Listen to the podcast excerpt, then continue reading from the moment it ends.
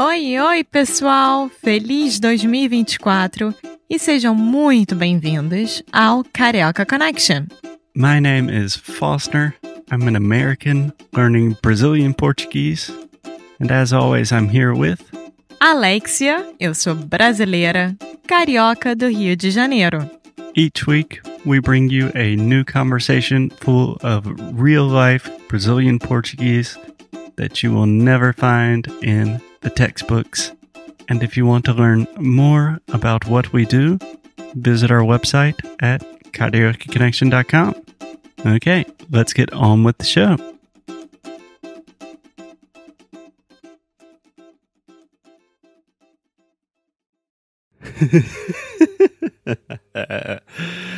Oi, Alexia, tudo bom? Tudo, Foster, e com você? Você já está rindo de mim. Sacanagem.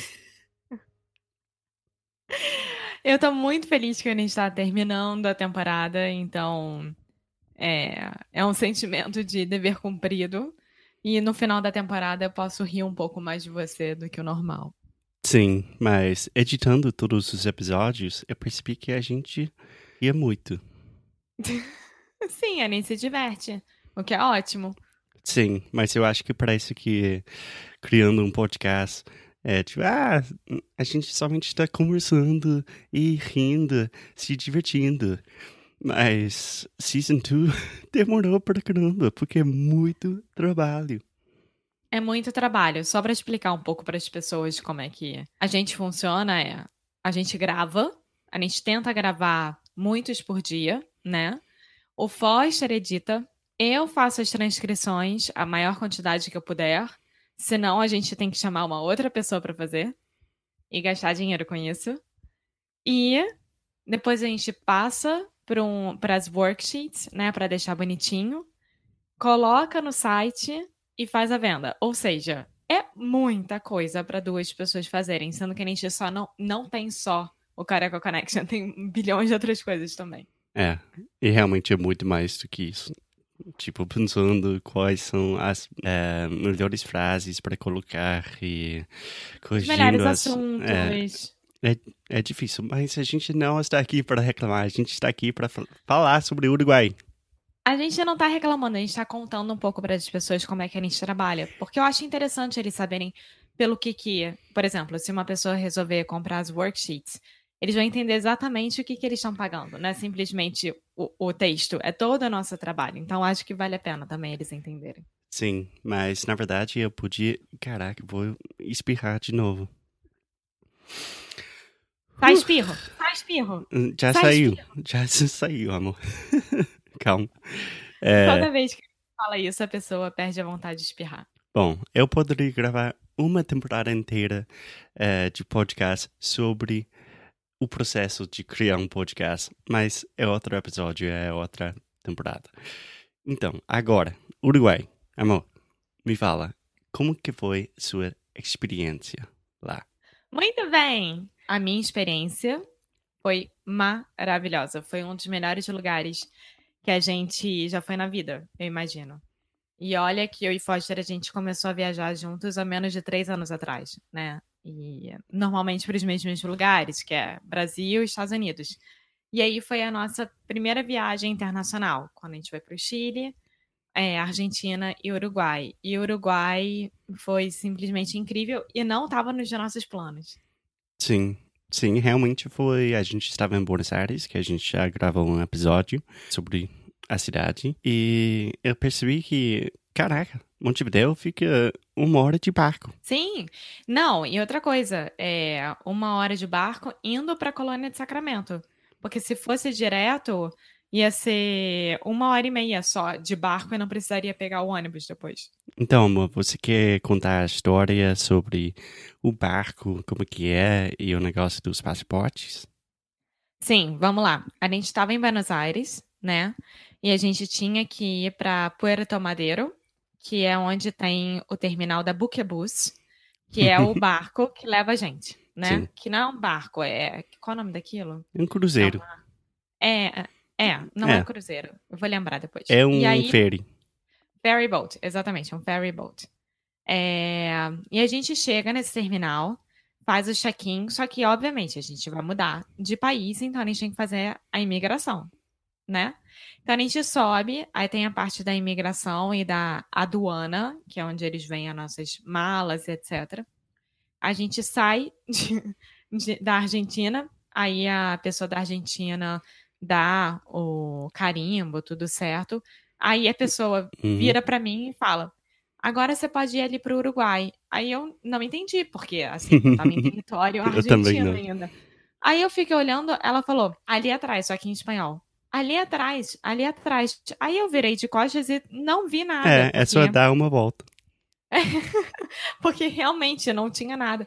Aí ela falou: logo atrás de você está escrito Uruguai. Aí eu olhei literalmente para trás de mim, tinha uma mulher é, com um papel impresso escrito Uruguai, que ela que faz a, a imigração para a entrada do Uruguai logo ali, naquele lugar. Ela olhou para mim. E Perguntou quanto dia quantos dias eu ia ficar, tudo certo, onde é que eu ia ficar, tudo certo. Me deu o 90 dias do Mercosul, né? Que é normal.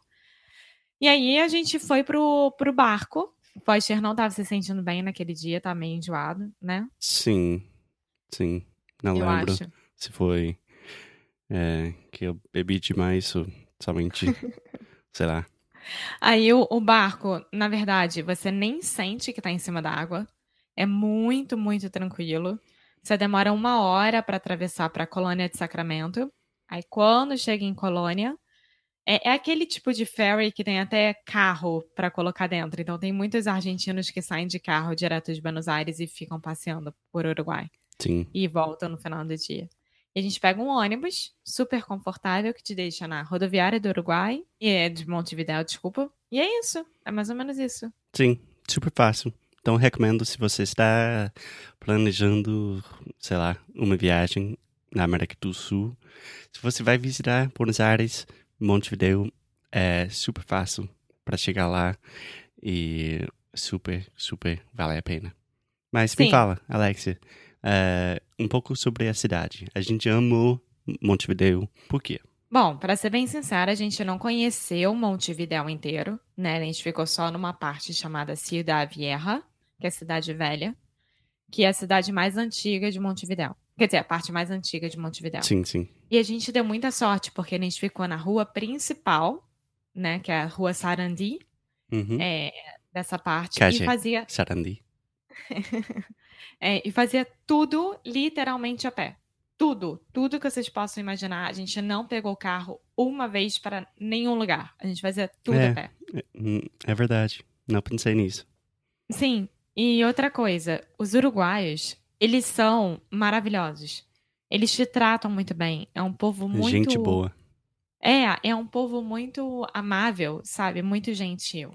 É. E qualquer uruguaio sabe falar, obviamente, espanhol, português, né? Porque eles tiveram, a maioria teve que aprender com a quantidade de brasileiro que estava indo, Uhum. e inglês. Sim, porque eles. É, a indústria da- do turismo é muito forte para eles. É, e o Uruguai tem 3 milhões e meio de habitantes. E 1 milhão e meio vive em Montevidéu. Então é realmente a cidade grande deles. Não é assim, uma das cidades grandes, não é. Sim, a sim. cidade grande do país. Um estado super pequeno. Mas realmente os uruguaios. Uruguaios? Não, como é que é em Isso. português? Uruguaios. Uruguaios. É, mas eu queria falar uruguaios, como eles falam. É, mas é um povo tão caloroso, tão.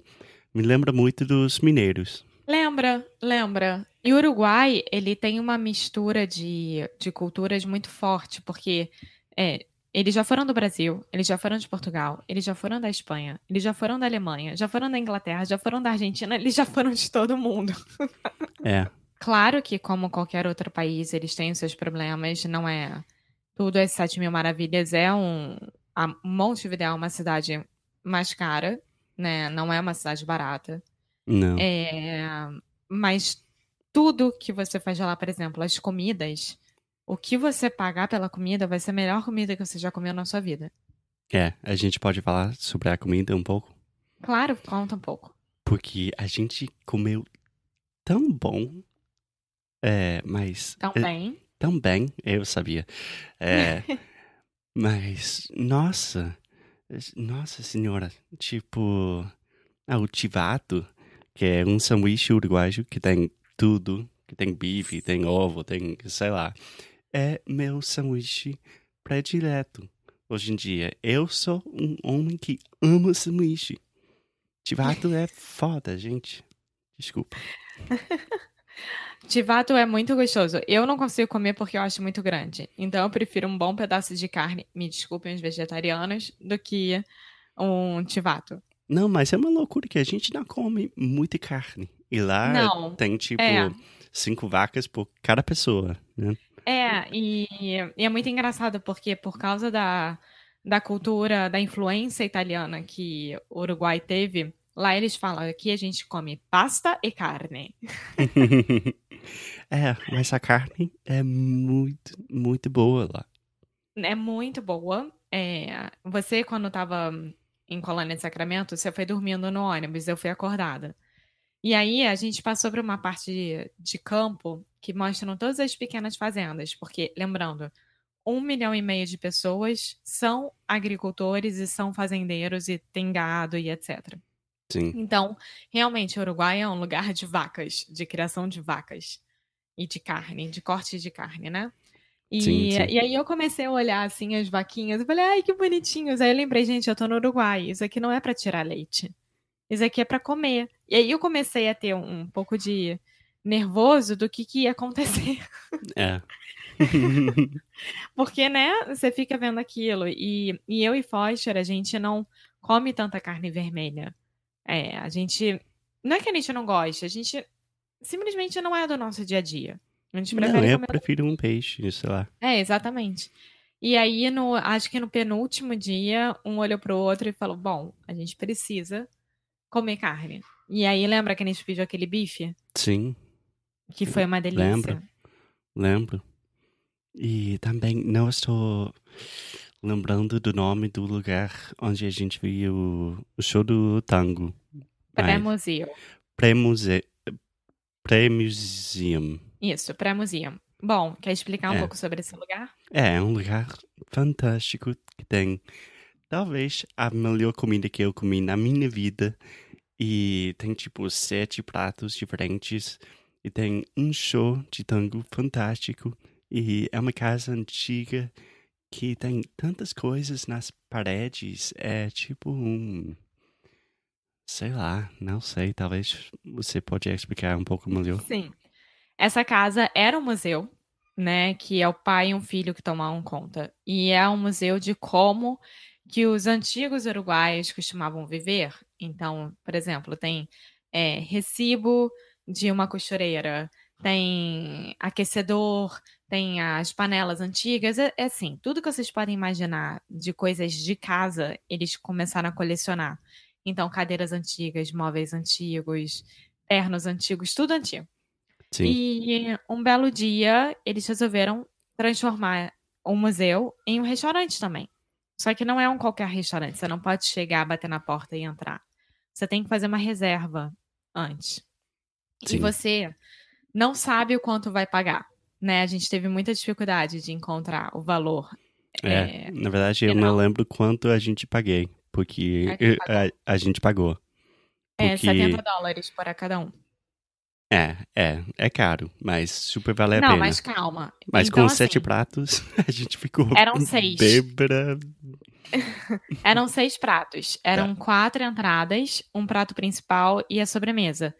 E água e vinho à vontade. Se você quisesse tomar seis garrafas de vinho, você poderia tomar seis garrafas de vinho. Só que eu É. e a gente não consegue. Não Então- lembro, mas a gente tomou vários. A gente chamou duas. É, tá. Alex lembra. Eu lembro. E o show de tango não é com dançarinos, é uma banda, né? É um grupo de tango que com cantor, é, pianista. Qual o nome daquele daquele instrumento grande? É, é o- baixo. É aquele grandão e gordão, sabe? Aquele instrumento grande. Esqueci o nome. É, pode ser vários, amor. É. E, e são no máximo 20 mesas. É, E nós fomos os primeiros a chegar. Então, quando todas as mesas estão prontas, tudo sai ao mesmo tempo. Então todo mundo recebe a primeira entrada junto, a segunda entrada juntos e assim vai. Só tem dois garçons e provavelmente cinco pessoas na, na cozinha. E o dono, que é o mais novo, que é tipo da nossa idade, fica lá, dando atenção para todo mundo. É, ela é super legal, tipo meio um surfista. É, que a não, gente viu super. ele é, várias vezes pela rua. Falou É. tipo, oi, aí, beleza? Qual é o nome dele? Não lembro. Santiago? Não, Salvador. Não lembro. Mas Era enfim, alguma coisa assim. experiência E- fantástica. Não, experiência fantástica. E eu tô fazendo questão de contar tudo porque eu acho que todo mundo que for a Montevidéu tem que ir nesse lugar. Precisa ir. É, assim, Sim, Sim. não existe outra opção. eu concordo. É, então, Alexia, eu acho que é basicamente isso. Que Uruguai, país sensacional. Montevideo, país sensacional. Se você está viajando para o Brasil, você deve visitar Uruguai também. Sim, com certeza. E é isso. Dá pra você ir pro sul do Brasil em dois tempos também. Então, é fácil. Exatamente. Bom, Alexia, até amanhã. Tchau. Tchau, tchau.